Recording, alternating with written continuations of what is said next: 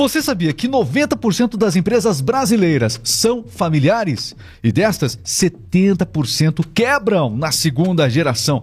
Mas por que isso acontece? Que problema todo é esse? Do que você precisa para que isso não aconteça? E mais, vamos falar hoje sobre recuperação financeira, assessoria jurídica para as empresas, auditoria tributária, enfim, alguém que sabe demais de tudo isso, uma empresa especializada. Eu estou aqui com o Hélio Henrique Mundim Ferreira, aqui o nosso convidado hoje do RMix Podcast, trabalha com AA Inteligência de Mercado. A Inteligência de Mercado é uma empresa especializada em prestar todos esses serviços para as empresas, que o mercado é muito dinâmico. As empresas têm vários momentos e a empresa precisa realmente de uma consultoria especializada para cada um desses momentos aí.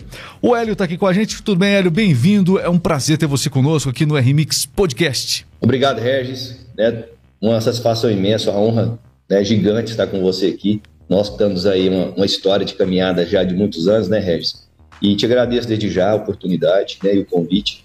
Estaremos aqui hoje esclarecendo um pouco mais sobre as empresas familiares, esse índice aí, esse índice que é verdadeiro, né? 95% das empresas brasileiras são familiares e, infelizmente, 70% é, não passam da segunda geração, onde que pode né, ocorrer a quebra devido à falta de gestão ou a gestão forma errada, né? Mas, mas, antes de chegar na segunda geração, vamos falar do momento que a empresa está. Né? Então vamos falar as empresas que nascem familiares e que persistem assim durante um bom tempo né, da sua existência. Aliás, a maioria das empresas deve começar familiar porque a, a, é, essa, essa questão da, da ajuda, muitas vezes o familiar, ela acaba favorecendo, né, todo mundo trabalhando naquele mesmo processo. É natural que muitas empresas comecem nesse âmbito mais familiar.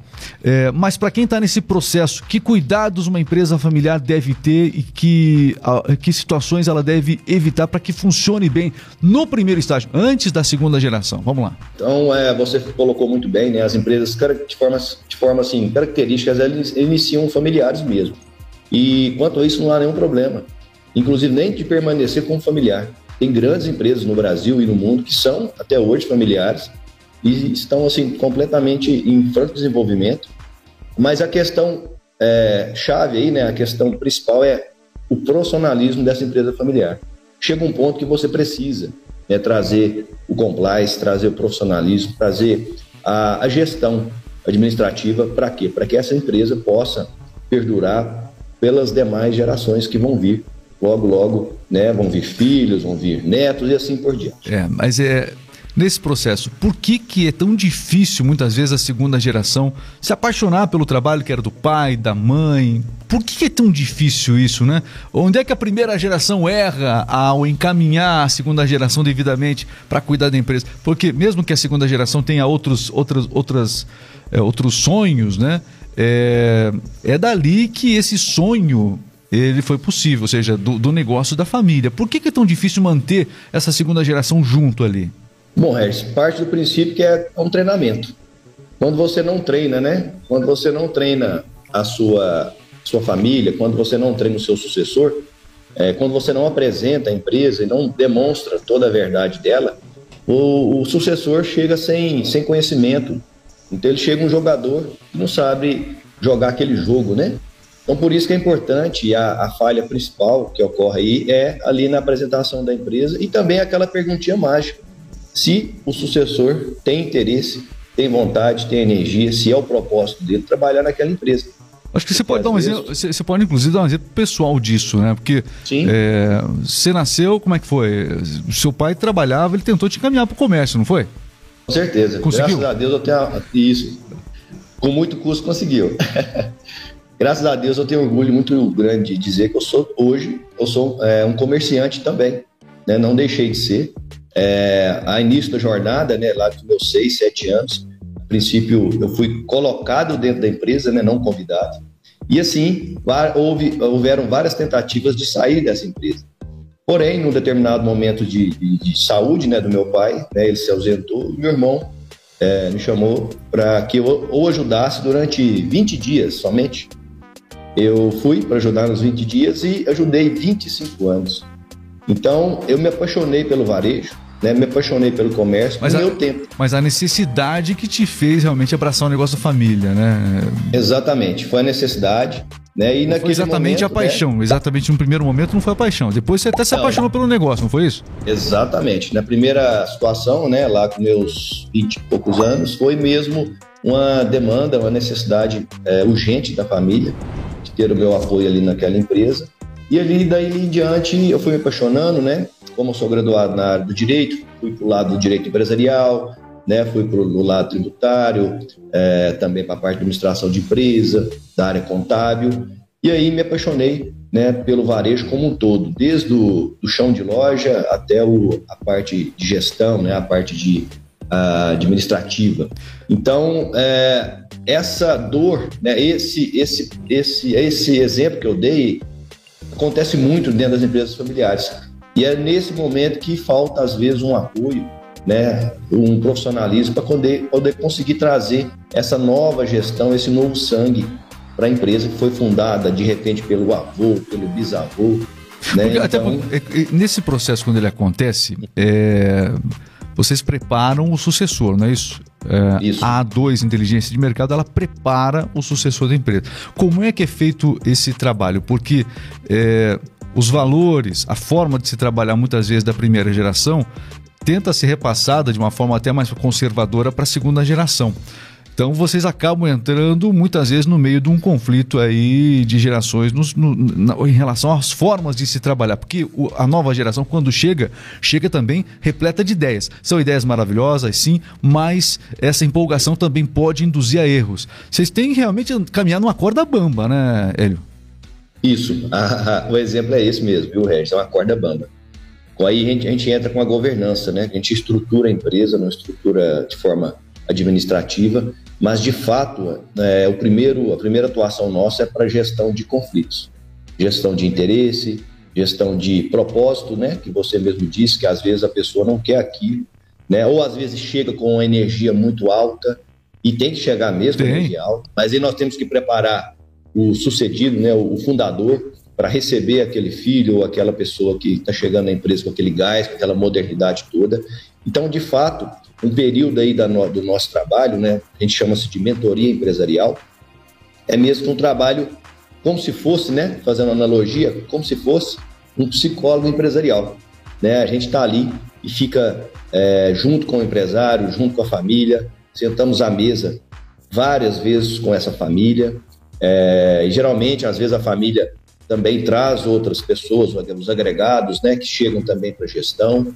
Então, ou seja, nós começamos a desenvolver uma metodologia de forma muito pessoal, né, tratando cada agente, né, cada ator que está ali naquela empresa, valorizando e fortalecendo aqueles que estão chegando e preparando.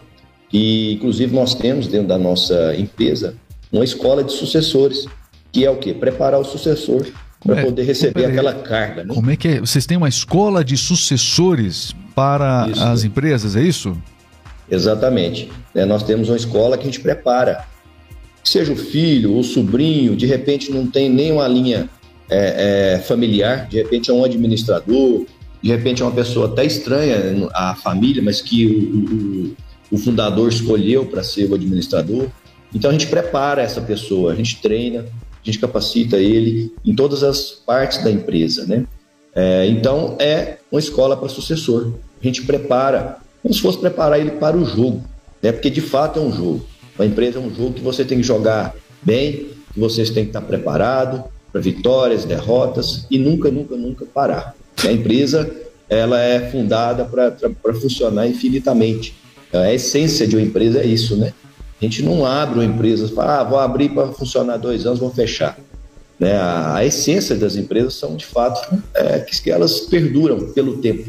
E isso é bom porque tem um lado social, ela fomenta os negócios, fomenta outras famílias que vivem dali, os, os colaboradores. Então tem um apelo social de permanecer, continuar com as portas abertas.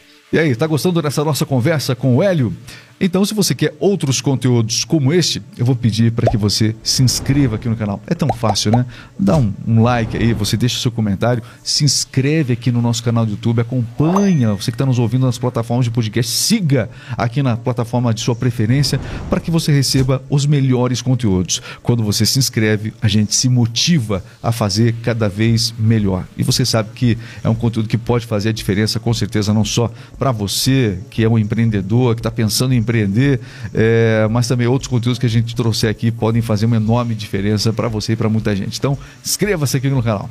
Seguinte, eu quero voltar ainda um pouquinho naquela questão da, da primeira geração das empresas que nascem familiares, né? Sim. Essa profissionalização das empresas, ela se aplica especialmente também nesse primeiro estágio da empresa. A, empresa, a minha empresa é muito familiar. Tem pai trabalhando, tem mãe trabalhando, tem irmão trabalhando, tem a sogra trabalhando, enfim. Minha empresa está muito familiar. Como que eu vou profissionalizar a minha empresa, Hélio?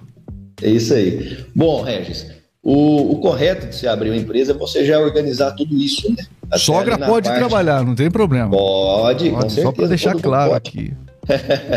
pode deixar a sogra trabalhando, vamos preparar a sogra para ela continuar. Para trabalhar bastante, né? Entendi. É isso, isso. Então a gente. É, o correto do, do. Inclusive, infelizmente, uma cultura de nós brasileiros é tentarmos primeiro, tentar a sorte. Ah, vou abrir uma empresa aqui, vamos ver se vai dar certo. É, nos países é, primeiro mundo, aí nós temos já outro comportamento, que é, primeiramente, fazer o projeto dessa empresa, fazer um, um estudo de negócio, um estudo de mercado, fazer um plano de negócio, ou seja, é feito o dever de casa. Como nós brasileiros somos altamente empreendedores, a gente pula algumas etapas, né? E vamos lá, sonhamos, acreditamos com aquilo, sentimos que de fato é, é uma demanda é, aberta para a gente abrir aquela empresa e vamos lá e abrimos essa empresa é, de forma assim muito dinâmica e rápida, sem fazer o planejamento. Então, mesmo que aberto de forma é, não planejada, nós conseguimos corrigir esse processo, colocar ela nos trilhos para ela continuar né, perdurando pelo tempo. É, nessas empresas familiares é muito comum, eu já quero entrar nesse tema com você. Ah, é muito comum a gente ter a marca da empresa ligada diretamente a uma pessoa, né? Ou seja, você enxerga a empresa, mas você enxerga. Aliás, tem grandes empresas que no nosso Brasil, grandes redes aí que você falou da empresa, você lembra do determinado sujeito. E aí o que acontece? A exposição dessa dessa marca pessoal, né, desse nome e tudo mais, que está vinculado ao nome da empresa, ao CNPJ. Isso é bom, pode trazer boas coisas para a empresa ou pode trazer mais problemas. Todo mundo já tem certeza que teve muita gente que viu a cabeça, porque é muito comum isso no Brasil. Com certeza, viu, Regis?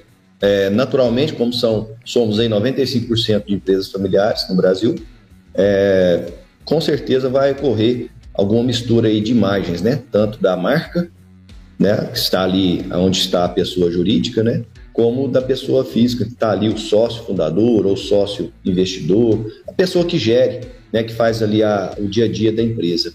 E a nossa recomendação é que a equipe que esteja ali envolvida no marketing, que esteja envolvida com a parte, vamos dizer, de imagem da empresa, né, cuide disso. É, nós temos casos de sucesso onde você utiliza a pessoa física, né, o fundador ou sócio como o garoto propaganda, e isso funciona perfeitamente. Inclusive, é, hoje em dia é muito utilizada a humanização né, da empresa através do seu sócio, fundador ou de algum administrador. Né? Porém, há um desafio muito grande, que é, a partir do momento que você funde essas imagens, elas respingam, né? A pessoa é. física. Qualquer, acho, acho, que a gente pode dar um exemplo. A gente pode dar um exemplo muito claro. Nós temos, por uhum. exemplo, aqui é algo público. A Avan, por exemplo, né, que Sim. teve é, o Luciano Hang, acabou inclusive dando depoimento à CPI e tudo mais. É, e ele assumiu uma, uma, identidade, ele colocou essa, essa identidade é, política, ligou diretamente à empresa dele. É claro que isso trouxe algum fruto para ele, mas também com certeza ele pagou o preço disso é, financeiramente, não foi? Com certeza, né? É isso, em princípio, em princípio quando ocorre um noticiário desse, a empresa sofre alguma queda.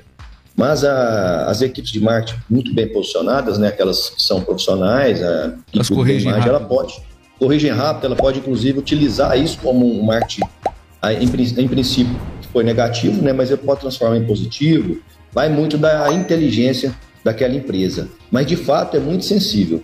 É, esse próprio fato. É um risco, disse, né? É um, é um, risco. é um risco a se assumir. É, isso. Esse próprio Luciano, é, que é o proprietário da Van, Luciano ele é, é isso, ele, ele é um, um empreendedor nato. Então ele já tem uma força muito grande no, no falar, né? ele já tem uma conduta, ele tem seus princípios muito bem arraigados, né? É, de fato, o que ele faz, ele cumpre. Então, nesse caso específico, né, nessa questão da CPI que ocorreu, eles tentaram, de forma é, várias vezes, né, derrubar a própria pessoa dele, como também a própria empresa, foi mencionado várias vezes a empresa dele, mas como ele vem trazendo uma história muito bem escrita, sólida, é claro que ele so, sofreu ali um, um, esbarrão, né, mas se manteve firme. E, ao mesmo tempo, a equipe de marketing dele trabalhando é, a, a, as vantagens da empresa, trabalhando o legado da empresa, né? o que, que a empresa veio fazer neste mundo, né? qual o legado que ela vai deixar. Ah, então, é, trouxe, trouxe uma imagem, em princípio, negativa, mas, porém, foi revertida e depois ele conseguiu retomar é, os números mas, anteriores e com crescimento. Mas o tamanho da rede é grande também. Mas agora, partindo para uma empresa pequena, que tem lá a imagem do proprietário, do seu fundador ligada a ela, e que está tudo centralizado nele. Ou seja, essa empresa, se o sujeito ficar doente, se o sujeito tiver alguma. É, a, sofrer alguma coisa na vida, alguma, a, algo que possa impossibilitar a, o pleno exercício do trabalho, a empresa cai junto. E com ele, alguns colaboradores, inclusive. É, as pessoas elas precisam pensar nisso. O empresário ele tem que pensar, tem que se planejar, inclusive para sua ausência, é temporário ou não, não é verdade? Com certeza. E não é, né? Bem, muito bem colocado. E nós, empresários né, brasileiros, nossa cultura não tem, de forma geral, quase que 100%, não tem essa preocupação. Aliás, tem a preocupação, mas não tem a ação.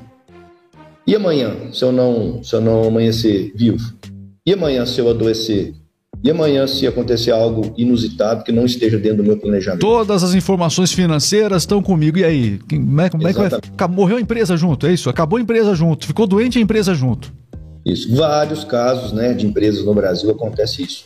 O proprietário, né, o fundador, adoece, né? E nossa característica também do empresariado brasileiro é de ser centralizador, é aquele, aquela pessoa que joga em todas as posições. E quando ocorre né, um fato aí estranho, né, um fato, uma surpresa, é, derruba a empresa. Várias empresas fecham sua porta, suas portas após a morte ou após um afastamento aí do fundador, do seu diretor ou às vezes até do seu, do, do seu sócio, né, que tem ali a detenção de todas as informações e tem ali a, a como se diz, o aparato todo está, a receita do bolo está toda na mão dele. A gente chama de gestão centralizadora. Ela é importante só até um certo ponto. A partir do ponto que a empresa começa a pegar uma porção de média para maior, né, de médio para grande, se ele não descentralizar, qualquer fato que ocorra vai derrubar a empresa e derruba mesmo o resto. Muito bem. Estamos aqui conversando com a inteligência de mercado, isso mesmo, a inteligência de mercado, com isso. Hélio Henrique Mugim Ferreira, também tem o sócio dele, Wesley Ferreira, é, eles que comandam essa, essa empresa que com certeza tem prestado um trabalho excepcional de consultoria a muitas empresas e empresas que se encontram especialmente em processo é, justamente dessa mudança né, de gerações, como a gente explicou no começo desse episódio aqui. Vamos lá, falando um pouquinho sobre os sobre as histórias uh, que vocês uh, têm um pouco para contar aí. Já, já pegaram alguma empresa que o sucessor realmente não queria de jeito nenhum uh, e vocês tiveram que trabalhar de uma forma diferente? Já aconteceu isso ou não? Isso é o que mais acontece, viu, Regis? É o famoso não quer largar o osso. A, a via que é necessário, né? É, mas não quer, não é que ele tenha que largar, ele tem que dividir esse peso, né? Vamos dizer, essa responsabilidade é, tem que dividir o bastão. E num determinado momento, na ordem natural da vida, ele entrega o bastão. Então, já, é, na verdade, é comum acontecer. Quando nós chegamos nas empresas, somos contratados é, pelo próprio empresário, pelo próprio fundador.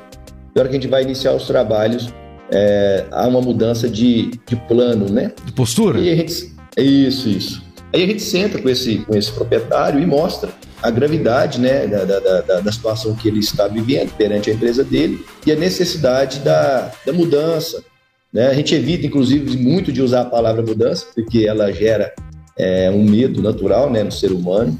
A gente faz as implementações pouco a pouco, né, de uns passos de passos lentos a passos lentos, mas a primeira iniciativa do proprietário é não soltar. Né? Ele, por ele ter sofrido ou ter é, tido vários desafios na abertura da empresa, na consolidação da empresa, é, por mais que ele vê a necessidade, ele acredita que outra pessoa não, não é capaz de fazer a gestão da forma que ele fez. De fato, é igual o proprietário, não haverá nenhum outro que vai fazer aquela gestão. Mas ele tem que entender também que se ele não passar o bastão, a empresa fica na mão dele e assim ela não vai prosperar. É onde que a gente entra fortemente com a mentoria empresarial, que é essa preparação mental, psicológica aí do empresário para poder tanto passar o bastão e para quem vai pegar o bastão também estar preparado, capacitado para dar sequência.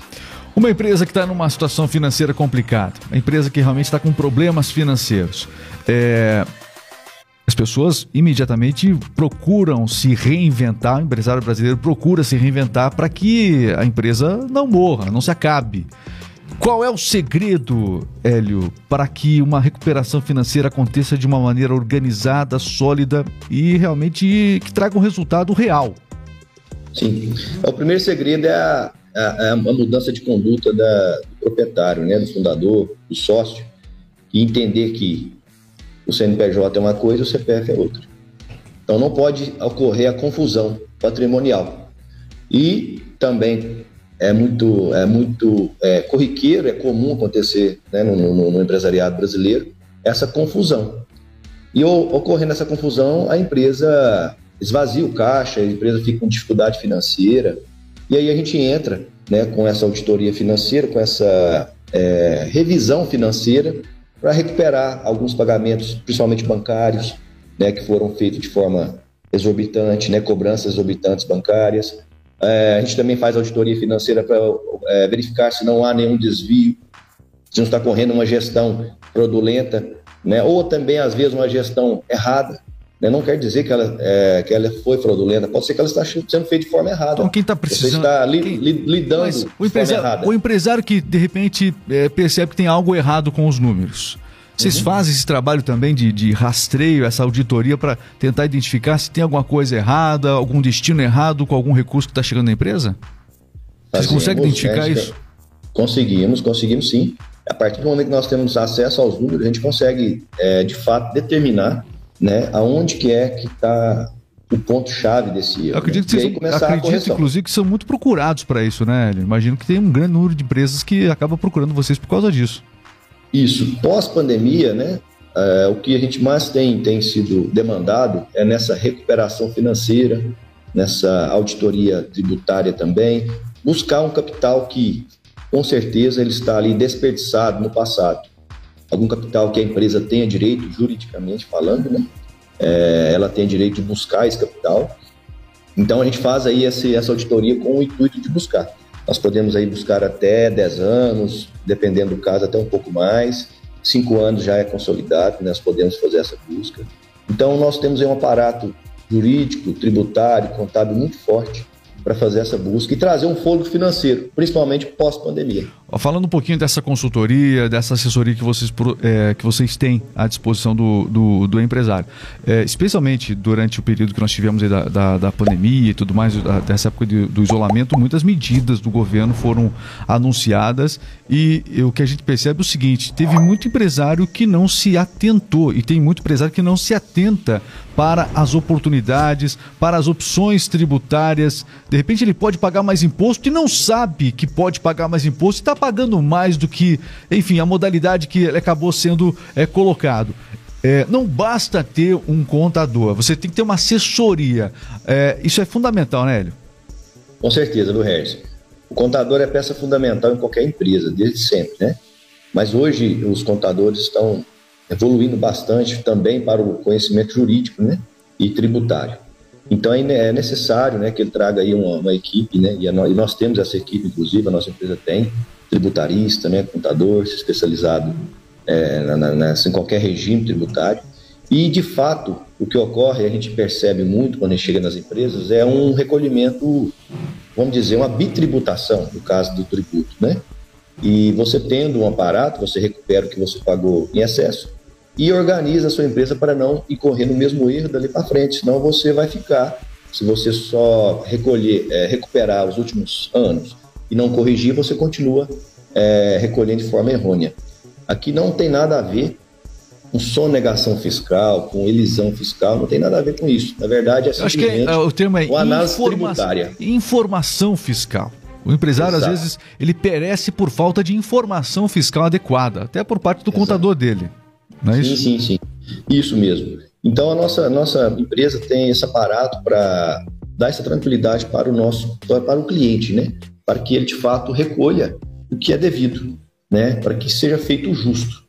Né? Porque a empresa ela precisa que as coisas sejam feitas de forma correta. Né? E para quê? Para no final do mês é. ela ter o resultado financeiro positivo. E para que ela também não perca o seu próprio valor. Aliás, em relação a essa questão do, do valor de uma empresa, é, como é que isso está é, é, tá sendo medido hoje em dia? Como é que uma, que uma empresa deve levar em consideração para para ela poder chegar? Quanto vale uma empresa? Como é que vocês, vocês fazem esse tipo de avaliação também, Hélio? Sim, nós realizamos valuation da empresa, né? Que é um, valuation, esse é o nome. Isso, isso. A metodologia uh, americana já aplicada há vários anos, né? E foi trazida para o Brasil já também há muitos anos. Porque hoje, quando você vai vender uma casa, você consegue, é, não vou dizer facilmente não, mas você consegue é, logo logo fazer ali uma avaliação, né? Você tem um corretor, você tem toda a equipe que consegue avaliar, tem negócios feitos, né? Próximo ali, você também usa como parâmetro Agora, a avaliação de uma empresa ela é muito sensível, delicada e técnica. Então, para a gente realizar uma avaliação dessa, a gente precisa saber a história, o propósito, o valor da marca, né? É, o valor, o, o, que, que é o legado, qual o legado que aquela empresa vai deixar. É, hoje é usado muito a expressão é, que se diz equity, é a, é a valorização da empresa no sentido da, do propósito delas, principalmente o propósito social. Então não é simplesmente você chegar lá, contar o estoque da empresa, ver quanto que vale o prédio, é, quanto ela tem em caixa para você avaliar a empresa. Vai muito além disso. Não é só o patrimônio é, dela. Não, não, não. Na verdade, a gente. É, não só o patrimônio físico, né, Regis? É, você tem que ver o poder da marca dela. É, a gente consegue fazer pesos e medidas ali em toda a parte da empresa para chegar num, numa valorização real, para, para ela ter de fato a devida valorização. Porque se você for simplesmente pelo lado físico, da contagem de estoque, ou às vezes do próprio, da próprio ponto que ela está localizada, do próprio valor de prédio, de construção, você deixa muita coisa para trás. Posso dizer que você está avaliando somente 50% dela. Você ainda tem que verificar outros pontos que conseguem valorizar mais ainda a empresa. Muito bem. Olha, para quem não sabe, uma, uma, uma uma curiosidade aqui, o Hélio, ele está participando conosco hoje. A gente tem vários entrevistados aqui no dia a dia. Muitas vezes a gente até conversa com alguns remotamente, mas sempre com convidados à mesa. Mas é o nosso primeiro convidado é, a falar sobre um tema 100% é online aqui no nosso podcast. Enfim, é como se estivesse aqui na nossa mesa mesmo, aqui conversando conosco. Aqui está na ponta da mesa, inclusive, aqui do nosso podcast. E para quem não sabe, o Hélio, ele foi o primeiro cliente da Rádio do Cliente fora, fora aqui é, da nossa cidade. Nós estamos na cidade de Castro, o Hélio está lá em Carmo do Paranaíba, em Minas Gerais. E Isso. eu tive a grata satisfação, a primeira é, rádio não instalada aqui na cidade, primeira rádio online, rádio remota, instalação remota, aconteceu na época, na oportunidade em que o Hélio estava justamente é, à frente de um supermercado lá em Carmo do Paranaíba. Para nós é uma satisfação muito grande ter você aqui nesse nosso podcast, é, iniciando essa era também, essa nova etapa de entrevistas que podem acontecer de, de forma remota com as mais diversas personalidades e fico feliz de você ser a primeira personalidade aqui nessa mesa a conversar aqui de perto, de perto aqui comigo, Hélio. É isso aí, Regis. Alegria é imensa, né, da nossa parte também. Como você mesmo disse, naquela época, né, 1900 bolinhas, não vou nem falar é, quanto deixa... tempo que tem, não, o pessoal vai começar a descobrir nossa idade, Eu né, Já Regis? falei que inventaram a internet naquela época, já, já dei a dica é... aqui. Exatamente. Então, naquela época, né, tivemos a grata satisfação de ter a, a, sua empresa, né, como parceira nossa. A gente nunca considerou uma empresa como fornecedor, muito pelo contrário, parceiro. E assim que os empresários devem considerar os seus fornecedores como parceiros para crescer o negócio. Naquela época nos tornamos parceiro, né, e hoje é, lá naquela época era rádio indoor, né? Para nós, na, da nossa, nosso interior mineiro aqui, aqui nós estamos no Alto Paranaíba, era uma coisa assim inimaginável. Mas você apresentou de forma muito convincente, né? acreditei na, na solução e foi um sucesso tremendo. E trabalhamos juntos até o encerramento, não o encerramento, né? até, até aquela fase da nossa empresa. E hoje estou aí com, essa, com esse desafio, gosto muito, né? Me deixa muito vivo. Eu vejo que é algo que você é apaixonado mesmo para. Eu entrevistei várias pessoas, a gente sabe quem é apaixonado pelo que faz. A gente já Exato. percebeu isso. Isso, isso. Então, de forma apaixonada, né? Eu recebi esse, esse desafio seu da gente fazer esse podcast é, é, online, né? Por videoconferência. E tomara, tenho certeza absoluta que será o primeiro de muitos que você irá fazer. Ainda mais nessa, nessa era que nós entramos, né? no mundo físico-digital, né, chamamos dentro da nossa empresa de modelo híbrido.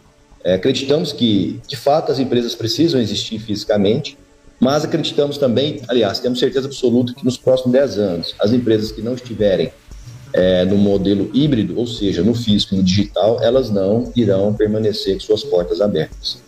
É, por quê? Porque a demanda pelo digital ela, ela é crescente porque os nossos filhos, os nossos netos, eles já estão nascendo nessa geração. Então eles praticamente não estão conhecendo as lojas físicas, né? É Conforme a gente foi criado. é só perguntar para você que está nos assistindo aqui, o seu filho, você que está nos assistindo, seu filho aí, por exemplo, seu filho, o filho às vezes nem, a gente é da, da, geração do rádio, por exemplo, né? Exato. Tem, tem, tem não é só o rádio, não, tem, tem é, jovem que nem TV assiste mais, é realmente 100% universo digital, tanto que o espaço do rádio e da TV tem diminuído, são importantes, mas não, não reinam mais como reinaram aqui no, no país. Isso é Sim. um fato. Tanto é que você é uma prova viva, né, Regis? Você uhum. começou no rádio, né? Foi para a rádio indoor e hoje continua no rádio, mas de forma totalmente digital, né? Tanto é que nós estamos aí inaugurando essa, essa forma aí de você fazer as suas entrevistas, né? Mais uma vez eu ressalto a nossa honra, né? Da nossa empresa e da minha pessoa estar presente nesse, nesse marco histórico para você e com certeza para nós também. E, ô Regis, é uma situação que a nossa empresa trabalha muito bem também, que é a preparação das empresas tradicionais para migrar para o digital. Hum, né? Repetindo. Isso, acreditamos que é, você não tem necessidade de ser 100% digital. Inclusive, aquelas empresas que são constituídas no tempo de hoje, tem algumas que são constituídas de forma totalmente digital. Ela não tem nenhum espaço físico. Tanto é que na pandemia é, nasceram-se grandes empreendedores, né? pequenos naquela, naquele início, e hoje são grandes empreendedores somente no mundo digital. Mas as empresas de fornecimento, somente de varejo, as empresas que é, entregam mercadoria, que já têm as suas portas abertas há um tempo, elas não têm necessidade de fechar as suas portas e migrar para o digital. Ela tem que fazer a fusão digital e físico, e aí crescer. Muito bem, então é isso. Para a gente fechar aqui esse nosso bate-papo, então você já deu uma pincelada justamente nesse, nesse sentido. Existem muitas empresas que ainda não mergulharam o profissionalismo de uma empresa que nós falamos nesse podcast, ele passa pelo profissionalismo também da sua marca nas redes sociais. Às vezes a empresa ela é grande, ela é bem estruturada, ela tem um patrimônio legal, só que nas redes sociais aparece de um jeito amador. Às vezes não tem é, um site apropriado, às vezes não tem uma landing page, não sabe nem o que é uma landing page, uma página para conver de conversão. É, esse trabalho todo, essa estrutura é, tecnológica, essa estrutura digital, essa assessoria para isso, vocês também dispõem, né? Também, viu, Regis? A gente, é, nós temos dentro do nosso corpo, né, é, dentro da, da, da, nossa empresa, profissionais da área do marketing digital, inclusive é o famoso, né, e tão necessário no dia de hoje, social media, que é aquele... O profissional está é, tá em alta no momento, né? Em alta, em alta, e de uma valorização muito grande né, e uma valorização verdadeira, é, até que enfim foi dado o devido valor a esse profissional, que é aquele profissional que cuida da rede social, que cuida da imagem digital da empresa, que cuida do marketing digital da empresa. Temos também dentro da nossa empresa jornalistas, né, é, temos também especializar, especialistas em marketing digital. Então é um corpo que a gente estruturou, é, como nós somos da era analógica, mas que depois, logo, logo, começamos a nos digitalizar também, é, nós temos propriedade para dizer o que é não ser digital e o que, que é ser digital. Então, nós sentimos as duas, os dois desafios, e, e os dois desafios geram dores. Você permanecer só no analógico, você vai sofrer. Você migrar para o digital, você também vai sofrer. E a gente vem para trazer é, soluções para diminuir esse sofrimento. Na verdade, não, é, não há necessidade de tê-lo. É uma coisa que, de forma é, planejada, estruturada, você consegue fazer. Né, trazer para o mundo digital as empresas é, de todos os segmentos, viu, Regis? Muito bem. Então, que venham os novos desafios e que bom que você tem agora uma consultoria, que bom que você pode contar com uma empresa que vai muito além é, de você poder realizar a auditoria que você precisa, que tenha a informação correta para você, toda a orientação tributária, é, jurídica que a sua empresa muitas vezes precisa. Às vezes até o contrato da sua empresa está errado e você não sabe. Você já revisou os contratos da sua empresa? Às vezes o contrato da sua empresa está equivocado. Talvez não tenha dado problema, mas quando der vai ser um outro problema que você vai ter que administrar. Então, submeta os contratos da sua empresa a, a uma análise. Olha, vale a pena, eu recomendo muito você conversar com certeza com o pessoal da A Inteligência de Mercado, o Hélio Henrique Mundim Ferreira, que falou conosco aqui nesse podcast. Eu só tenho a agradecer de verdade uma vez mais a você, Hélio, parabenizar você, o Wesley também, pelo trabalho, pelo que vocês se propuseram a fazer, que é muito difícil. É muito difícil você cuidar da sua própria empresa. Imagine cuidar das outras empresas, né? da empresa dos outros. Né? É aquilo que tem um imenso valor para as pessoas. É a história de cada um. É, eu sempre digo que o podcast é uma maneira de você registrar a sua história de trabalho. Sua história pessoal que leva você a uma história de trabalho. E vocês estão é, cuidando da história de trabalho de muitas pessoas. Né? Então, é, gente, essa, essa transição de geração, tudo isso, essa preservar os valores da empresa. Aliás, missão, valores. Tem empresa que nem tem isso. Você entra, tem empresa que nem tem isso, missão, valores. Você entra no site da empresa, não tem nem isso. Orientar sobre todo esse universo que é fundamental nos dias de hoje. Vocês fazem, eu só tenho a parabenizar a, a inteligência de mercado e a sua pessoa aí, meu caro Hélio. Muito obrigado, Harris, pela oportunidade. E de fato, a gente mergulha, somos apaixonados né, nisso, nisso que nós fazemos, que é cuidar é, na verdade, não cuidar, mas preparar e ajudar a cuidar da empresa, porque nós temos um tempo ali dentro daquela empresa. Nós não somos um colaborador é, direto daquela empresa, nós somos um assessor, nós temos que preparar aquela empresa. Então, nós temos uma data fim do nosso contrato. Então, nós queremos também deixar o nosso legado dentro das empresas. Né? E, e o nosso legado, ele é simples, é que as empresas permaneçam com suas portas abertas e que os sucessores consigam, de fato, administrar e continuar escrevendo aquela história que, com certeza, foi de superação, né, foi de desafios e foi uma história, e é uma história bonita. Então, nós temos paixão no que nós fazemos, que a gente cuida das empresas juntamente com os proprietários e a sua equipe como se fosse nossa. Mas encerramos ali a nossa etapa e ali eles dão sequência é, perdura nessa empresa para a eternidade. E que bom poder registrar um pouco dessa sua história também, Hélio. Né? Um privilégio muito grande. Obrigado mesmo. Sucesso à, à inteligência de mercado. Valeu mesmo, viu? Eu quero Obrigado você, Harris. Quero e sucesso pro... também, né? A R-Mix aí, podcast, R-Mix Rádio Indoor, R-Mix Rádio e com certeza virá R-Mix Televisão. Ou se diz, o infinito é o nosso grande aliado. Eu, eu, acho que televisão é uma coisa do passado. Tô brincando, tô, tô, tô, tô brincando. A gente falou isso durante o podcast, então só tô zoando. TV digital, viu? Boa, boa. Pessoal, então é o seguinte, ó, você que gostou do nosso bate-papo aqui, quer outros é, convidados especiais, temas interessantes, então não deixe de se inscrever aqui no YouTube para acompanhar sempre os melhores conteúdos. RMix Podcast, a gente conta sempre com a sua participação e quer conhecer um pouco mais do trabalho da RMix? Acesse radiodocliente.com.br radiodocliente.com.br Grande abraço, valeu pessoal, até a próxima.